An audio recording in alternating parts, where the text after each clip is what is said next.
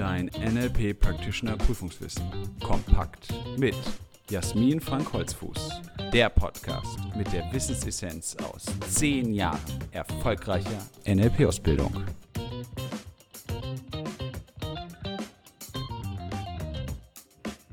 Herzlich willkommen zu einer weiteren Folge unseres NLP-Podcasts. Schön, dass du dabei bist. In der letzten Folge haben wir uns mit den Submodalitäten befasst. Und zwar mit der theoretischen Einführung in diese wirklich sehr wichtige NLP-Grundlage. Die Submodalitäten sind wichtig für die gesamte emotionale Gestaltung, die du mit inneren Bildern, ganz gleich ob Erinnerungen oder Zukunftsvisionen, abrufen kannst. Submodalitäten sind die Untereinheiten der Repräsentationssysteme, also WAKOK, und in jedem dieser Modalitäten, dieser Sinneswahrnehmungskanäle, findest du eben Submodalitäten, Untereinheiten. Hauptsächlich wird mit den Submodalitäten gearbeitet, visuell, auditiv und kinästhetisch und visuell steht ja sogar noch etwas mehr im Vordergrund, weil bestimmte innere Bilder und die Veränderung derselben bei den meisten Menschen eine Wirkung haben. Die Submodalitäten sind im NLP etwas Besonderes, weil sie eine originäre Entdeckung des NLP sind, also nicht durch Modeling oder Herausarbeiten von bestimmten therapeutischen Prozessen entstanden sind, sondern weil insbesondere Richard Bendler sie entdeckt hat und herausgearbeitet hat und in das NLP eingebracht hat. Dabei gibt es bestimmte Submodalitäten, die bei den allermeisten Menschen wirken. Im visuellen Bereich ist es zum Beispiel, ob du assoziiert bist oder dissoziiert. Das heißt, ob du dich in deinem inneren Erleben in einer Situation wirklich befindest, sodass du sie aus dir selbst heraus siehst und beobachtest oder ob du dich wie in einem Film als Handelnder in einer Situation erlebst. Je assoziierter eine Situation ist, desto stärker sind deine Gefühle und wenn du dich dissoziierst erlebst, sind deine Gefühle etwas schwächer. Wichtig zu wissen ist noch in diesem Bereich die kritische Submodalität, sie ist individuell verschieden und kritische Submodalität bedeutet, wenn diese Submodalität verändert wird, verändern sich die damit einhergehenden Gefühle besonders stark. Hier geht es jetzt weiter mit dem Format. Formate bringen wir hier im Podcast und auch im Buch immer nur dann ein, wenn sie prüfungsrelevant sind, denn das ist ja ein kompaktes Prüfungswissen, das du hier hörst. Wir haben im Buch die Formate genau in einer Grafik dargestellt, sodass sie übersichtlich zu sehen sind und auch gut lernbar dargestellt sind, um sie im Überblick erfassen zu können und dann detailliert durchgehen zu können. Ein Format jetzt rein im Podcast zu beschreiben, kann immer nur ein Überblick sein, kann nur eine Einführung sein. Da es sich ja um eine Practitioner-Ausbildung handelt und die Prüfungsvorbereitung, gehe ich auch davon aus, dass du aller Wahrscheinlichkeit nach eben in einer Practitioner-Ausbildung bist und dort diese Formate auch schon mal gemacht und erlebt hast und einen bestimmten Bezug dazu hast.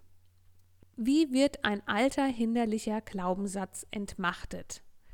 Es geht im ersten Schritt darum, mal diesen hinderlichen Glaubenssatz überhaupt zu finden. Das heißt, diese Arbeit findet mit bewusst vorhandenen Glaubenssätzen statt. Und die Situation ist wie im Seminar eben auch oder wie in einer Coaching-Situation eine Person, ich sag mal, A ist der Klient und B ist eben der Coach. Und A findet einen hinderlichen Glaubenssatz und B trägt diesen ein, notiert ihn sich irgendwo. Dann unterstützt der Coach den Klienten darin, sich assoziiert mit diesem Glaubenssatz zu verbinden, ihn intensiv zu erleben, vor das innere Auge zu rufen, sich hineinzufinden, mal zu spüren, was kann alles wahrgenommen werden im und um diesen Glaubenssatz. Und dann erfragt der Coach vom Klienten die visuellen, auditiven und kinästhetischen Submodalitäten des Glaubenssatzes, also zum einen, was siehst du, was hörst du und was fühlst du, aber auch wie genau. Ich höre einen Ton, okay, wie ist dieser Ton, laut oder leise? Ich sehe ein Bild, wie ist dieses Bild, bunt oder schwarz-weiß? Wenn alle Submodalitäten des Glaubenssatzes gefunden sind, setzt ihr einen Separator. Ein Separator ist eine Unterbrechung, die den Klienten wieder in das Hier und Jetzt zurückführt.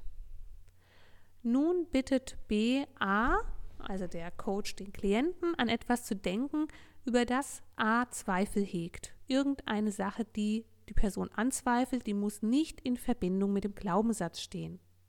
B erfragt nun auch hier alle visuellen, auditiven und kinästhetischen Submodalitäten, notiert sich diese und bringt A nach der Assoziation wieder zurück mit in den Separator State.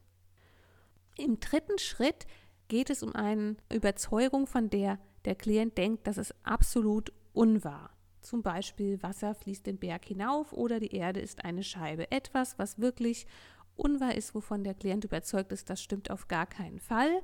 Und auch hier soll er assoziiert hineingehen in diese Überzeugung und der Coach schreibt sich wieder alle visuellen, auditiven und kinästhetischen Submodalitäten auf und er fragt sie genau. Wenn der Separator gesetzt ist und der Klient wieder im Hier und Jetzt ist, ermitteln die beiden nun gemeinsam die Submodalitäten der verschiedenen Zustände, also der Überzeugung, des Zweifels und der Unwahrheit und schauen, was unterscheidet sich da wesentlich. Einmal beim Bereich Zweifel, einmal auch beim Bereich Unwahr. Nun taucht der Klient wieder in den Glaubenssatz ein und lässt dann die Submodalitäten von Zweifel und die von Unwahr auf diesen Glaubenssatz wirken und einfließen und verändert ihn, insbesondere da, wenn auch noch eine kritische Submodalität herausgefunden werden konnte. Das heißt, der alte Glaubenssatz wird jetzt submodal so verändert, dass Zweifel hineinkommen und auch die Submodalitäten von unwahr. Dadurch verändert sich eben diese Grundüberzeugung, und das wird am Ende dann nochmal getestet nach dem Separator, wie hat sich diese Grundüberzeugung des Glaubenssatzes verändert mit den anderen Submodalitäten und das Ergebnis ist eben, wenn das gut durchgeführt wurde, in der Regel so, dass der Glaubenssatz seine Wirkmächtigkeit verliert. Und das Ganze kann auch umgekehrt stattfinden, wenn ein neuer förderlicher Glaubenssatz eingerichtet werden soll.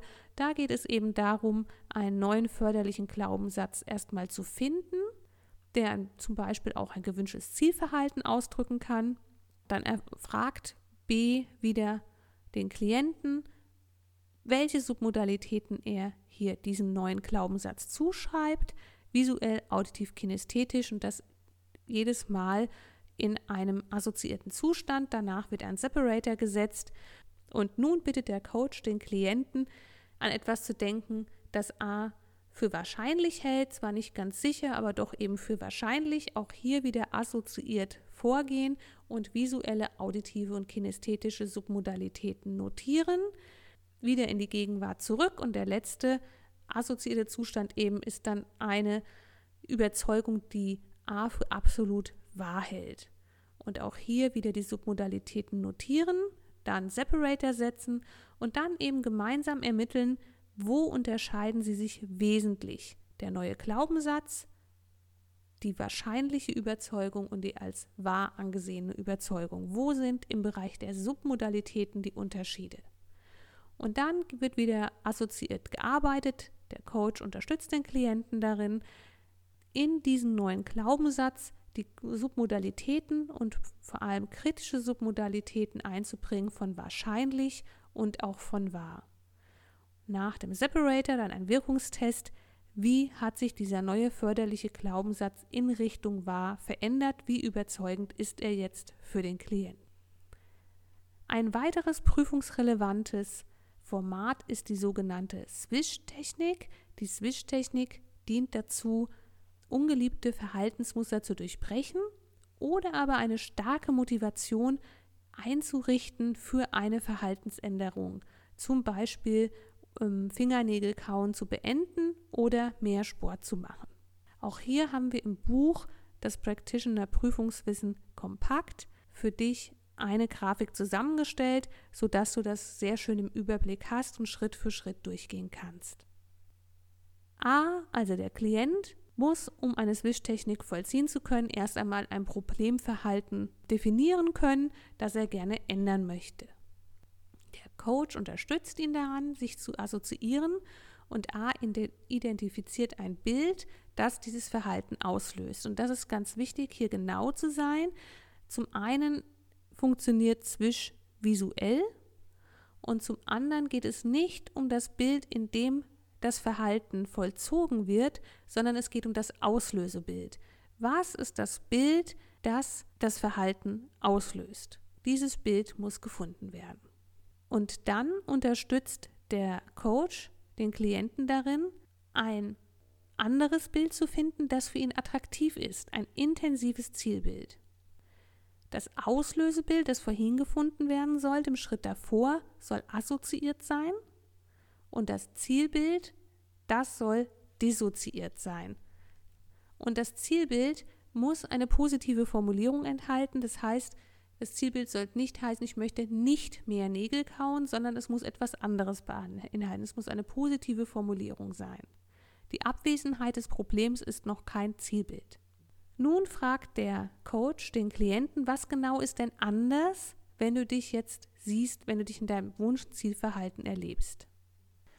Idealerweise ist das Zielbild auch nicht einfach nur ein anderes Verhalten, zum Beispiel statt des Problemverhaltens Schokolade zu essen, das ausgelöst wird durch das Bild einer Schokoladentafel, ein anderes Verhalten, zum Beispiel Obst zu essen als Zielbild zu nehmen, sondern die Veränderung, die damit einhergeht, also die veränderte Identität im Zielbild darzustellen, zum Beispiel sich selbst als schlank zu erleben, sich selbst als schlank vor sich zu sehen, wenn das das Ziel ist, der Veränderung Schokolade wegzulassen. Das heißt, im Swish wird ein Verhalten verändert durch Submodalitätenarbeit, indem ein Zielbild konfiguriert wird, das möglichst auf der Identitätsebene greift. Das heißt, wenn du in Zukunft das Swish ausführst, ist es am besten, das Zielbild so zu gestalten, dass es eine neue Identität erlebbar und sichtbar macht. Gleichzeitig wird auch dann im nächsten Schritt ein Öko-Check durchgeführt. Das heißt, ist der Klient wirklich auf allen Ebenen seines Seins mit einer Veränderung einverstanden?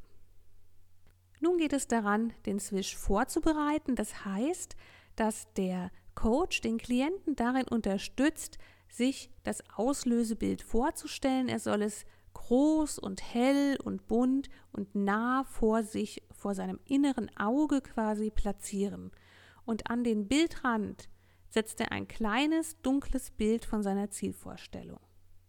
Und das Swish ist eben ein Geräusch, das der Coach auch tatsächlich ausspricht. Das heißt, er sagt Swish.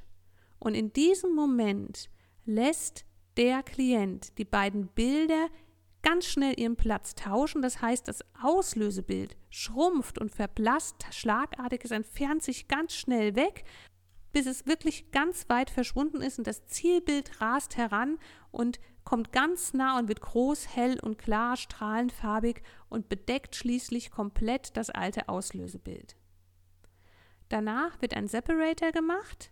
A macht quasi die Bildfläche vor seinem inneren Auge ganz klar, reinigt sie quasi, löscht es, öffnet die Augen, schaut sich um, ist wieder im Hier und Jetzt und dann geht es wieder in die Assoziation und immer wieder das Wisch. Das passiert dann fünf bis sieben weitere Durchgänge und nach jedem Separator immer schneller und schneller und schneller.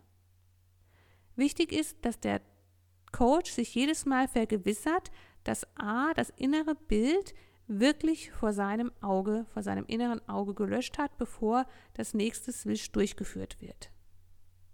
Am Ende, nach dem letzten Separator, gibt es einen Wirkungstest.